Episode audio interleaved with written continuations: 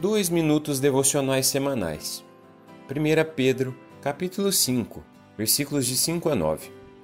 Depois de instruir os líderes, o apóstolo Pedro continua preocupado com a igreja dispersa e faz um pedido aos jovens para serem submissos e humildes, alertando-os de que deveriam tratar com fraternidade os demais irmãos. Pedro quer que nesse momento dificílimo haja união em toda a igreja. Ele cita Provérbios 3,34, onde é dito que Deus resiste aos soberbos, mas dá graça aos humildes. Encontramos forças quando conseguimos ser humildes e submissos por meio de uma atitude de confiança no propósito perfeito de Deus, pois esse é o caminho em que receberemos Sua graça. A orientação após a submissão e humildade é novamente de se sujeitar ao sofrimento que está chegando, porque no tempo oportuno a poderosa mão de Deus trará o alívio, já que ele tem o controle de tudo, inclusive do tempo.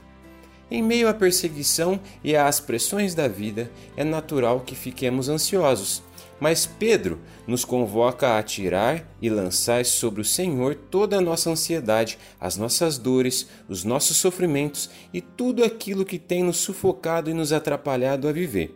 Porque podemos confiar em seu cuidado, amor e fidelidade, pois ele tem cuidado de nós.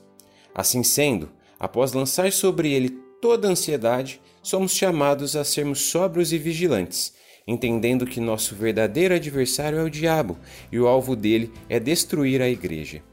Esta talvez seja a outra razão porque Pedro pede para que os cristãos cultivem as atitudes anteriores de humildade, confiança.